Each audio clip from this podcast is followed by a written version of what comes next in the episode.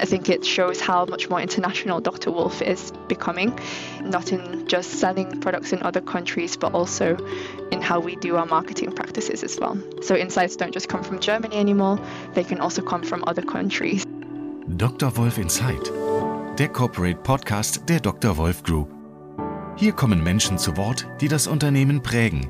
Geschichten und Einblicke rund um Forschung, Vertrieb und Produktion von Problemlösern. In this podcast episode, our first one in English, by the way, I talked to my colleague Stephanie Cummins about the successful expansion in Great Britain. Stephanie was born in Manchester, where Dr. Wolff founded his English subsidiary in June 2022. Stephanie started to work in the Manchester office as the first official employee of Dr. Wolff UK. Stephanie is responsible for business development and marketing management for our female brands Plantur 39 and Visan. We talk today about the success of the current Plantur 39 TV commercial, her goals for this year, and we look at the media and political attention menopause facts are currently receiving in the UK. My name is Nina Lauterbach. Have fun with this new episode. Good morning, Stephanie. Hi, good morning. Thanks for inviting me, Nina. Very welcome. I start each episode with a statement that I ask you to comment on. Hair loss is predominantly considered a male phenomenon. Yeah, that's quite a common misconception that hair loss is only experienced by men. And I think it stems from the fact that men have less hair and therefore the hair loss is more visible. And they also tend to experience hair loss much younger or at a much earlier stage in comparison to women. But actually, if we listen to the conversations that women have, we quite often complain about hair loss or hair fall, seeing it on the floor. But we never really mention the fact that hair loss can be caused by certain hormonal changes, such as stress, um, pregnancy, um, and especially during the menopause as well. Yeah. And I think really many women still don't know that, like you said, thinner hair or receding hairline is really linked to hair loss in women during the menopause. And this is where we come to Plantur 39 and um, the product success. Because um, women should know that this problem is treatable. And we want to talk today about the development of our women brand Plantur 39 in the UK. But um, first of all, I would like to ask you to tell us a bit about your journey at Dr. Wolff. How long have you been working for the company now? So I've been working at Dr. Wolff for a bit over three years now. I originally started off working for the East European team as an intern slash working student. And when I was almost finished with my master's, I joined the UK team as a junior brand manager and was working in Germany together with the other brand managers for about a year. And in January 2023, I got the opportunity to go back to my roots, move back to the UK to take care of the UK market here in Manchester. Mm-hmm. So, um, may I ask, how old are you? I'm turning 30 this year. Oh, yes. And it's very interesting because Alpecin and Plantur, these both brands have quickly gained an importance in the UK, and the UK market is particularly receptive to men's care products, making Alpecin really the strongest brand at the moment. But also Plantur, on the other hand, is experiencing the fastest growth driven by the increased popularity of menopause. And also, I think it's, the more open culture of, of conversation now in the UK. Is this right? Has something changed recently? Yeah, exactly. So, about two years ago in 2022, we started to see the first few hints or, or, first few conversations arising regarding the menopause. And it all started with this very popular UK celebrity called Davina McCall. And she released a documentary called Sex, Myths, and the Menopause, where she talked about all of her symptoms all of the symptoms she went through when going through the menopause and how it affected her personal life, her sex life, and also her work life as well. And she also encouraged women to talk more openly about it and to explore the different treatment options that are available for women.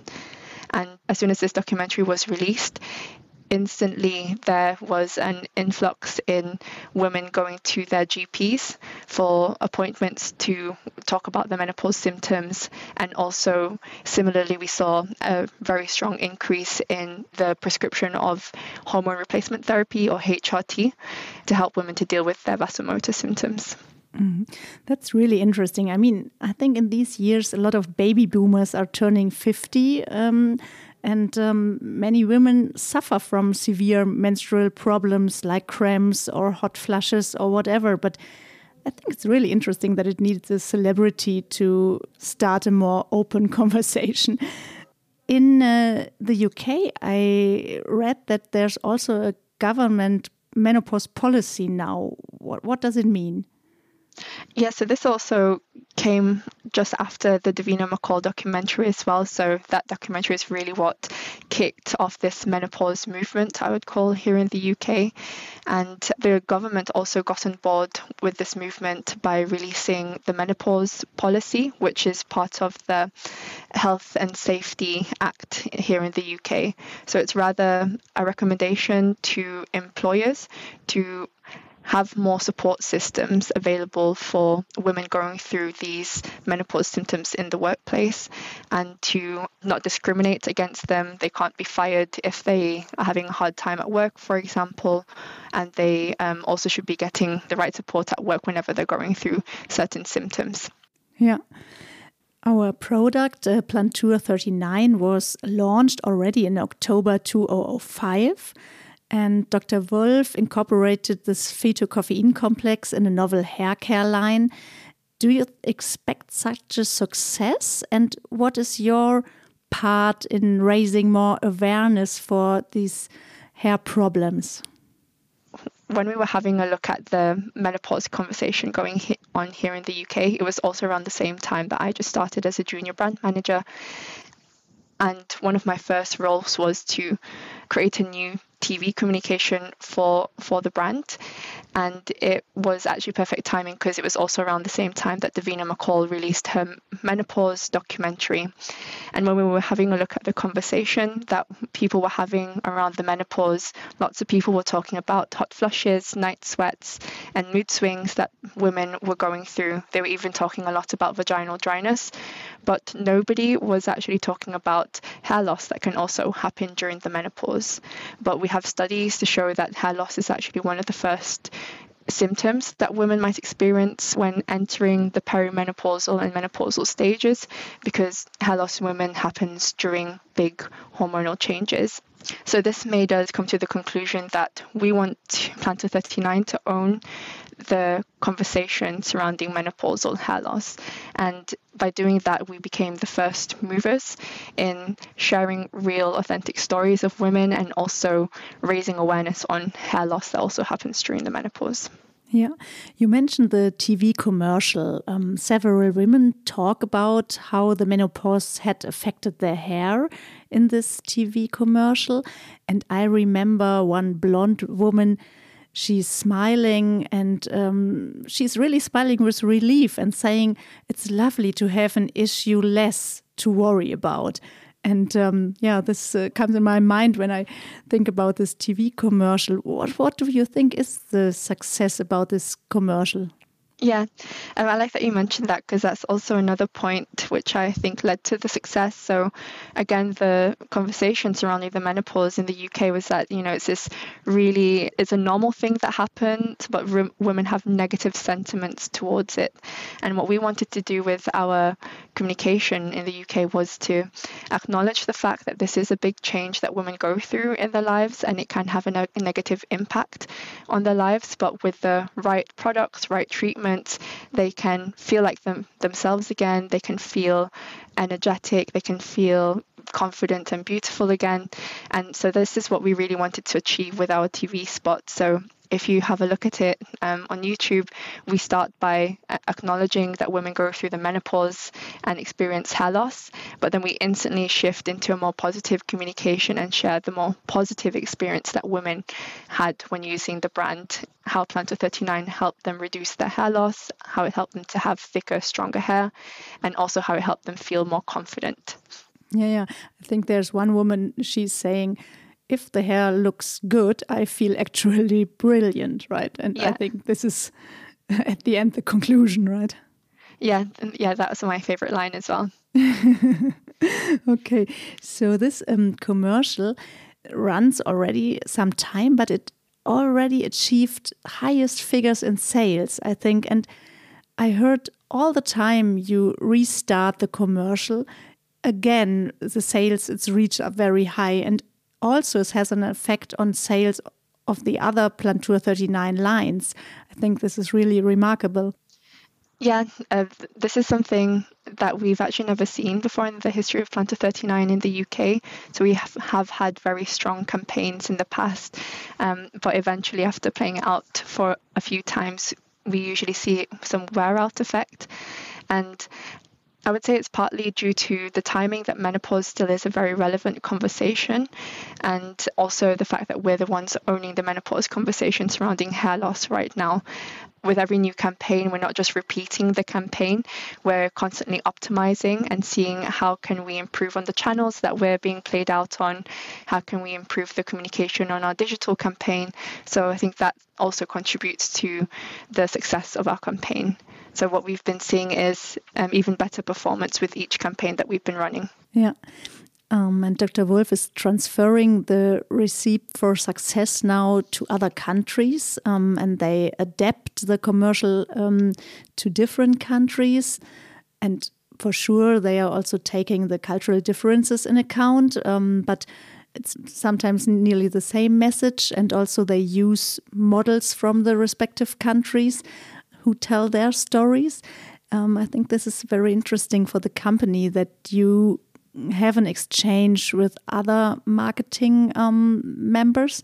And um, I think it's interesting that, yeah, it's not always Germany who maybe leads, but uh, if you have a very good success, you have to tell the colleagues in other countries about it, isn't it?